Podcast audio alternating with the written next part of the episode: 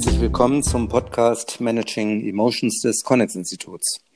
Ich bin Guido Wolf, Gründer und Leiter des Connex Instituts und unterhalte mich mit meinem Freund und Kollegen Dr. Robin Kurilla vom Institut für Kommunikationswissenschaft der Universität Duisburg-Essen über Emotionen und Management. Robin, hallo, bist du da? Hallo Guido. Ja, hi, grüß dich.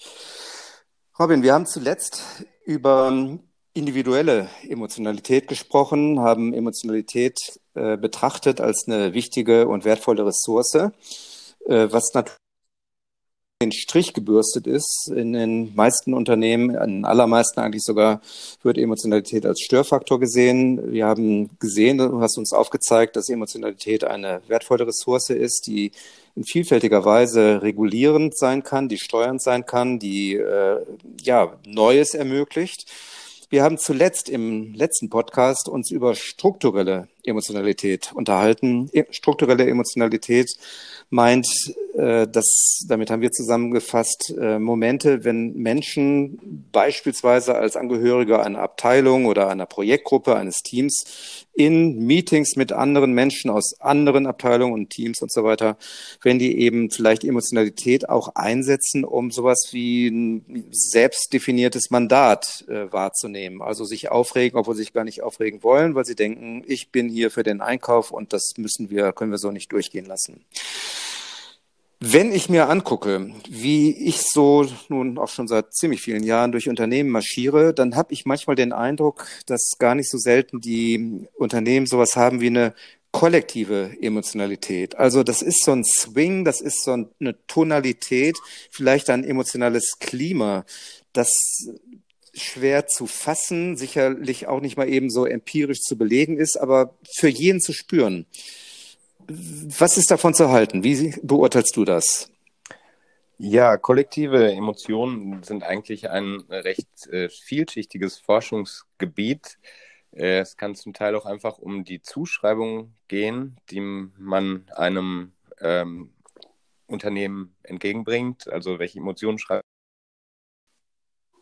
Aber äh, es gibt auch durchaus so etwas wie ein emotionales Klima, in dem Sinne, dass die Mitglieder einer äh, Organisation ja, eine ganz bestimmte Disposition für bestimmte Gefühle kultivieren. Äh, das trifft nicht nur auf Organisationen oder Unternehmen zu, sondern auch in der Politik, wo in Zeiten des neuen Populismus vor allen Dingen Ärger wieder erwartbar geworden ist. Das war früher schon mal so. Danach hat sich das Klima ein bisschen abgekühlt.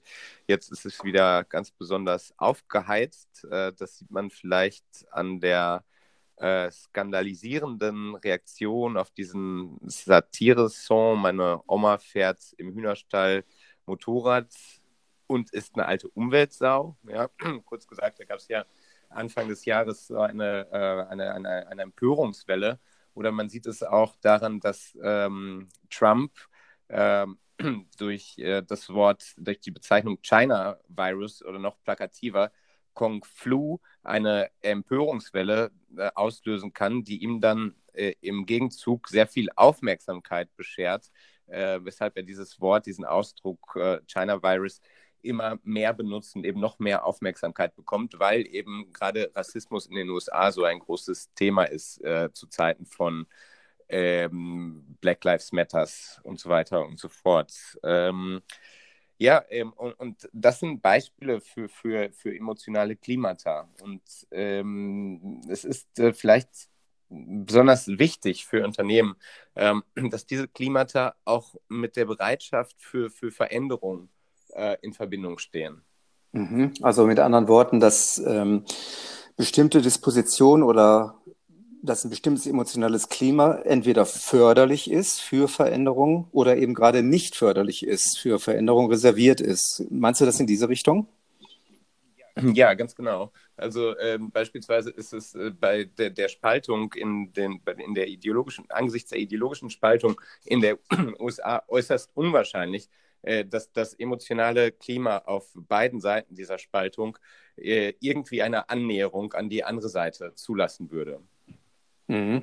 Und wenn ich das jetzt auf Unternehmen beziehe, äh, die ja nun sehr wahrscheinlich nicht ohne weiteres, das habe ich jedenfalls weiß ich gar nicht, ob ich sowas schon mal angetroffen habe. Also, dass man wirklich von einem gespaltenen, emotional gespaltenen Unternehmen aus zwei Lagern bestehend oder so, ob ich das überhaupt schon mal erlebt habe.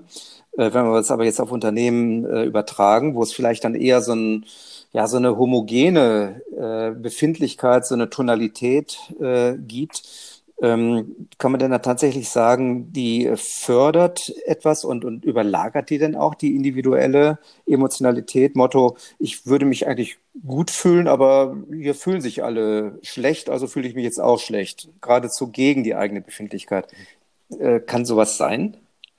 Ja, äh, ich, ich glaube, das äh, wird, fällt vielleicht nicht so sehr ins Gewicht. Also man kann sich durchaus äh, gut fühlen, passt sich aber doch zumindest im, vom Ausdruck her dem emotionalen Klima des, der Organisation des Unternehmens an. Ähm, ja, also da würde ich nicht unbedingt äh, davon ausgehen, dass beides, die individuelle Emotion und das emotionale Klima, unbedingt äh, parallel verlaufen müssen. Mhm. Also das würde ich nicht so sehen. Mhm. Das finde ich interessant, äh, was du gerade sagst. Ähm, da fällt mir nämlich sofort ein Spruch ein, den ich mal gehört habe. Die Menschen in Unternehmen sind so wie die Geschichten, die sie sich über dieses Unternehmen erzählen. Heißt also, äh, dass die Wahrnehmungen, nehmen wir mal an, die Wahrnehmung ist dann die Grundlage für eine solche Erzählung, für ein solches Narrativ, dass die Wahrnehmung äh, mit ihrer emotionalen Farbe, dass sie tatsächlich, äh, wenn sich die Erzählungen und die darin enthaltenen Wahrnehmungen, darin wiedergegebenen Wahrnehmungen, wenn die sich ähneln und eine bestimmten, bestimmte Richtung haben, eine bestimmte Tonalität, dass sich daraus einfach tatsächlich so eine Art kollektives emotionales Klima ausprägt. Was wiederum bedeuten würde, wenn es um Veränderung geht, wäre das wahrscheinlich der Stein, den es aus dem Weg zu rollen gilt, beziehungsweise den es zu betrachten und, und zu bearbeiten gilt. Würdest du dazu stimmen? Ja, also es, es mag natürlich Emotionalitäten geben auf kollektiver Ebene, die Veränderungen begrüßen, aber, äh, und darüber haben wir mal gesprochen, äh, du und ich, äh, ist es in der Regel so, dass sich äh, verschiedene Personen innerhalb eines Unternehmens äh, auch gerne Veränderungsprozessen widersetzen. Warum? Weil sie vielleicht mit den einige Wochen vorher vereinbarten Quoten nicht in Einklang zu bringen sind, sodass ich mich also davor schützen muss, dass ich mich jetzt durch äh, Veränderungsmoden äh, von meinen eigentlichen Zielvereinbarungen entferne, diese also nicht mehr einhalte, ähm, die Moden dann aufhören und ich aber mit, mit einem Defizit hinsichtlich meiner äh, Zielvereinbarung dastehe, die ich eben nicht erfüllen kann. Äh, und dementsprechend, da mag natürlich auch Angst äh, mit äh, eine Rolle spielen, Bequemlichkeit. Äh, dementsprechend äh, würde ich sagen, dass diese emotionalen Blockaden, diese emotionalen Hürden der Veränderung ähm, vielleicht jeglicher Art der Veränderung aus Gründen des Selbstschutzes vielleicht ähm, ent, entgegenstehen, ähm, sodass man eben, bevor man anfängt, die Struktur eines Unternehmens auf der Verhaltens- oder Handlungsebene äh, zu modifizieren, vielleicht viel mehr an diesen überindividuellen Emotionsprozessen äh, arbeiten sollte. Eben, und zwar auf nicht nicht auf persönlicher Ebene, sondern auf der Ebene von Interaktion oder auch auf der Ebene der gesamten Unternehmenskultur. Mhm. Äh, wie wäre da vorzugehen? Also ich äh, rattere hier gerade äh, Projekte durch, die ich äh, in meinem Leben gemacht habe, wo zum Beispiel ja, ein, etwa eine partizipative Veranstaltung, eine Großgruppenveranstaltung, die einen echten Spirit generiert hat innerhalb von ein paar Stunden, ähm, die auch wirklich nicht nur für am, am, nächsten Morgen vorbei war, sondern tatsächlich äh, über eine gewisse Zeit angehalten hat, äh, wäre sowas ein Weg, also tatsächlich Erlebnisse zu schaffen, gemeinsame kollektive Erlebnisse zu schaffen, um gemeinsam und kollektiv äh, ja die die Grundgestimmtheit äh, weiterzuentwickeln. Ja, also man äh, könnte vielleicht äh, auch durch Rituale, durch bestimmte Praktiken ein emotionales äh, Klima kultivieren oder fördern, äh, das Neugier begrüßt, Freude am Neuen, am Wachstum, am, auch durchaus auch am persönlichen Wachstum fördert, äh, das Lust äh, am Experimentieren, äh, Lust auf äh, neue Chancen ähm, kultiviert und verstärkt. Mhm. Also ähm, du sprachst ja vorhin von der Angst, ne? äh, die sicherlich auch ein Motiv ist. Angst, äh, sagen wir vielleicht etwas weniger dramatisch Sorge, dass dann vielleicht die Zielvereinbarung nicht eingehalten werden kann, das, die ist ja, hat ja eine rationale Grundlage. Das ist ja eben so. Wenn über Wochen und Monate Energie in andere Themen investiert werden muss, dann ist eben nicht äh, mit voller Schlagzahl die Zielvereinbarung ohne weiteres äh, zu erreichen. Das ist also eine Sorge, vielleicht eine Angst, aber es hat auch eine rationale Basis. Dass man aber tatsächlich sowas wie Neugier und Lust auf Veränderung, wenn so etwas kultiviert wird, wenn plötzlich deutlich wird, auch das ist möglich, ähm, dann wäre es ja wahrscheinlich dennoch geboten, äh, so eine Veränderung immer auch im Kontext von bestehenden Zielvereinbarungen und Strukturen und Abläufen zu sehen und, und die nicht einfach zu vernachlässigen, sondern die sie sind ja da und halten eben vielleicht auch davon ab, Freude zu empfinden und Lust an der Veränderung zu entwickeln. Ja, oder man vereinbart eben, dass man angesichts dieser Veränderungsprozesse und man vereinbart das wirklich explizit äh, von den alten Quoten absieht. Ja, und das wird dann auch zugesichert, sodass eben auch ähm, die Quoten Teil des Veränderungsprozesses sind. Da müssen dann natürlich vielleicht mehr Stellen in den Veränderungsprozess einbezogen werden als ursprünglich äh, vorhergesehen. Und das könnte natürlich auch gleichzeitig ähm, mit dazu dienen, dieses neue emotionale Klima ähm, zu gestalten. Mhm. Heißt also, wenn Veränderungsvorhaben aufgesetzt werden soll, wäre immer auch zu schauen, wäre immer auch zu prüfen, auf welche emotionale Grundbefindlichkeit, auf welches emotionale Klima äh, trifft diese Veränderung und woher rührt dieses emotionale Klima? Zum Beispiel wäre dann die Antwort, rührt es daher, dass gewisse Strukturen, dass Zielvereinbarungen, dass Prozesse, Abläufe und so weiter definiert sind, die äh, mit vielleicht auch viel Druck belegt äh, das Handeln prägen. Und dann kann man nicht einfach sagen, jetzt haben wir hier alle gute Laune, Laune und freuen uns auf, äh, ich weiß nicht, auf agiles Miteinander, äh, wenn aber eben noch in Abteilungen die Abteilungsziele zu erreichen sind und wir plötzlich aber Interdisziplinarität hier propagieren.